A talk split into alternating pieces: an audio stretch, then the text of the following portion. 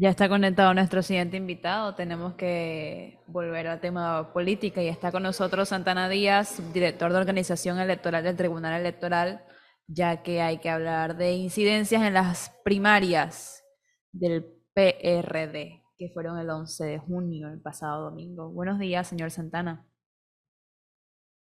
No le escuchamos. El micrófono, ahora sí. Sí, muy buenos días. Don Gracias Santana, por- Gracias por la oportunidad, profesor Cabrera, Flor, Leonardo. ¿Cómo está?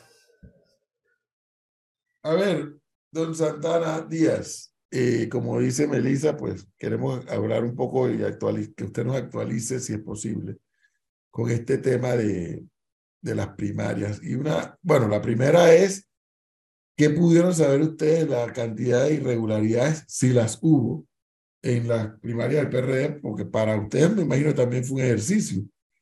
Tal cantidad de gente votando también le permite al Tribunal Electoral revisar alguna de sus de su, del, del papel que le corresponde. O sea, hubo mucha incidencia. Eh, la verdad, cuando dimensionamos la, la alta participación en este evento electoral, en esta oportunidad del Partido Revolucionario Democrático, realmente yo tengo que concluir que las incidencias realmente son incidencias puntuales, o sea, eh, en sectores determinados. Y, y más que nada, incidencias electorales son incidencias del comportamiento de algunos miembros del partido insatisfechos de repente con eh, cómo se iban desarrollando lo- los resultados. Y pues a nosotros como, como ente electoral nos toca, en este caso particular de elecciones primarias, eh, coadyuvar con el partido para el buen desarrollo y el mejor desarrollo de su evento electoral.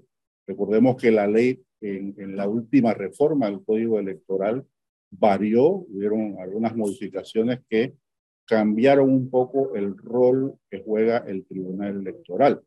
Luego entonces, pues el evento se, se desarrolló, culminó, inició puntualmente, eh, a excepción de algunas mesas, evidentemente algunos miembros de mesas tardaron un poco más en apersonarse y realizar la apertura de la mesa, pero a lo largo de las primeras horas de la mañana, el evento pues eh, se fue desarrollando con la, la concurrencia de los electores a los distintos recintos electorales Sí. habilitados para atender esta votación para la escogencia de los próximos candidatos del PRD para mayo de 2024. Señor Santana, hubo varias incidencias y de diferentes tipos. Eh, ayer y antes de ayer hemos tenido aquí en el programa eh, invitados hablando de la... El, el- el diputado Leandro Ávila le llamó que habían preñado algunas mesas en San Miguelito, es decir, antes de iniciar el propio torneo de las elecciones primarias del PRD. ¿Qué participación o más que todo, qué, qué le corresponde, si es que le corresponde, hacer el, al Tribunal Electoral en, en una denuncia de este tipo?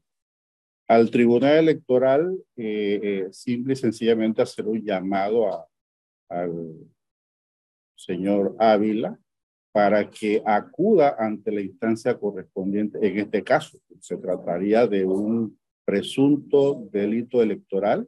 Un fraude. correspon- correspondería, en, todo caso, su atención a la Fiscalía General Electoral.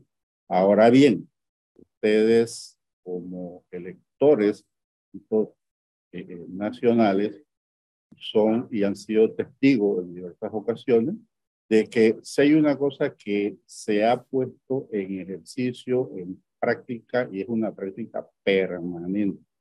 No hay una urna que se selle sin antes ser mostrada a los miembros de la mesa y a los representantes de los eh, partidos candidatos en, esta, en, en, este caso que se encuentra presente a la hora de eh, eh, preparar los materiales necesarios para la apertura. La ¿Cómo fue la. ¿Cuál fue la participación del Tribunal Electoral en esas elecciones, el domingo? Es el mismo domingo. El mismo domingo teníamos nosotros eh, inspectores, unos coordinadores en cada uno de los centros de votación, que eh, cada uno, pues el rol que tenía era de eh, anotar en un libro de incidencias aquellas incidencias que se pudieran presentar, razón por la cual nosotros estamos recabando toda esta documentación pasada del evento electoral y haremos las revisiones correspondientes.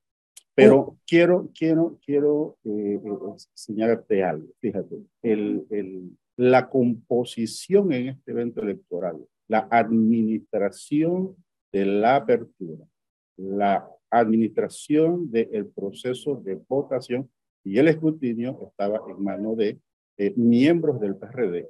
Nosotros capacitamos, y respondiendo a la pregunta que hacía del rol nuestro, nosotros capacitamos a una serie de instructores del Partido Revolucionario Democrático a nivel nacional y estos a su vez capacitaron a todos y cada uno de los miembros de MES y aquellos miembros del partido que iban a pasar a formar parte de las distintas corporaciones electorales. Don Santana. No, no, no, veo yo eh, realmente eh, eh, dónde pudieron haber preñado, y es una categoría nueva que nos da el señor Ávila, una urna. hubiese entendido que haber, haberse puesto de acuerdo en todo caso, se me ocurre, con todos los que estaban allí representando a los distintos eh, candidatos que participaban para ganar, eh, eh, sacar el ganador de, este evento electoral. entiendo que la denuncia de señor Ávila trata de una elección en un corregimiento para la elección de un representante corregimiento. Don Santana, el único rol entonces del Tribunal Electoral, aparte de capacitar, fue y es en las primarias financiar eh, la misma elección y el uso del sistema extraordinario de, resultados, el Sí, es correcto. Nosotros acompañamos a, los partidos en esta, en esta nueva etapa de, de las últimas reformas eh, con, con, temas puntuales. La, el procesamiento junto con la Comisión de Elecciones de cada partido del padrón a utilizar el, el día de las elecciones, la coordinación para, con el partido para la escogencia de los distintos centros de votación, coordinar con las autoridades de educación correspondientes que para el día del evento de elección, eh, dicho centro de votación pues, esté abierto y esté a disposición de su uso.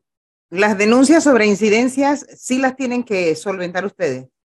No, las denuncias tratándose en este caso como la, la manifestada, entiendo por el señor Ávila, es una denuncia que correspondería a una instancia que se denomina Fiscalía General Electoral. Por, por el, el, el, la figura que él dice haberse eh, desarrollado. Don Santana, ¿y maneja el Tribunal Electoral alguna información de que se haya realizado una denuncia en la Fiscalía General Electoral sobre este tema? Hasta ahora no hemos tenido nosotros noticias ni de parte de la comisión. Ayer casualmente tuvimos una reunión con, con el presidente de la comisión y, fue alrededor de las dos de la tarde. Para esa hora aún el presidente dice que ni siquiera a nivel del partido habían tenido conocimiento de eh, ningún tipo de denuncia. Señor Santana, eh, eh, de esa misma denuncia de San Miguelito de las mesas eh, de votación preñadas, para seguir utilizando el término que, utilizó el diputado Leandro Ávila, también se habla de que había actas con mayor cantidad de votos emitidos que los que estaban habilitados en el padrón para ese centro de votación. ¿Qué información tiene al respecto? Sí, eso es posible y eso en efecto se dio dada, dado el uso de una fórmula que acordó y avaló el, la comisión de, elecciones del Partido Revolucionario Democrático.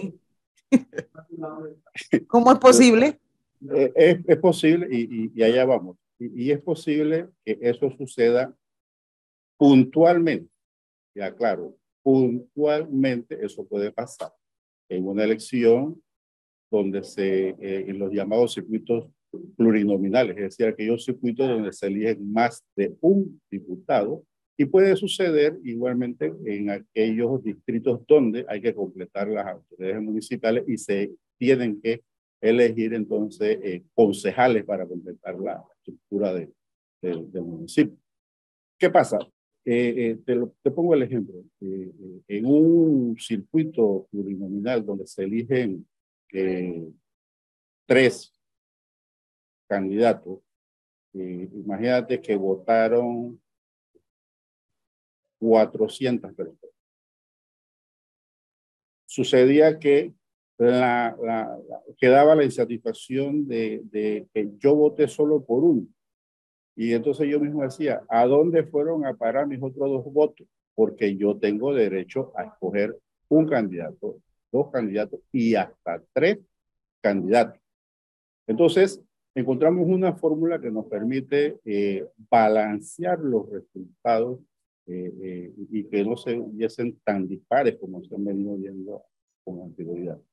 licenciado Santana, perdón, licenciado Santana, déjeme, déjeme interrumpirlo porque creo que no estamos hablando de lo mismo en cuanto a lo que pregunta Flor y lo que usted nos está respondiendo que ya veo por dónde va y, y entiendo, la explicación es muy clara, pero cuidado porque lo que está, lo que Flor pregunta es que si en una mesa, por ejemplo, estaban 200 personas para habilitar, no pueden haber 210 papeletas. Tienen que haber, si votó el 100%, tiene que haber 200 papeletas o menos, pero no puede haber 210. Y en este caso fue mucha la diferencia. O sea, no puede haber más papeletas que gente votando en la mesa. Creo que eso fue lo que pasó. Bueno, no tengo yo conocimiento de que eso haya pasado. Y lo que sí pudiese haber, haberse dado es algún error humano de quien estaba administrando la mesa y en vez de colocar, por ejemplo, los, los 400 votos que estaba ahí en el ejemplo, eh, colocó las cifras resultantes de la multiplicación de los 400 electores por hasta los tres eh, eh, candidatos que tenía derecho cada miembro del Partido Revolucionario Democrático para escoger. Y en vez de colocar esas cifras en el lugar que correspondía de la acta que corresponde, los colocó como votos, eh, como si hubiesen sido los votos de los señores que se presentaron a, a, votar. Es decir, en el ejemplo que utilizamos, en vez de haber colocado 400 votos, colocó 1200 por ejemplo. Eso es lo que, un error, hermano, que ha podido sucederle eso, a algunos de la mesa. Eso lo que sí, lo que sí, y es que aclaramos, indistintamente de estos errores que se pudiesen haber dado de parte de los señores del PRD que administraban la mesa, lo que sí es cierto es que el acta que corresponde al lugar tiene definitivamente demarcado los votos que sacó, por ejemplo, el profesor Cabrera, Flor, Leonardo, Lisa, que están allí y, y, y, jamás van a, a, ser mayores a la cantidad de ciudadanos del PRD que acudieron a emitir su. Eso es lo que supuestamente ocurrió.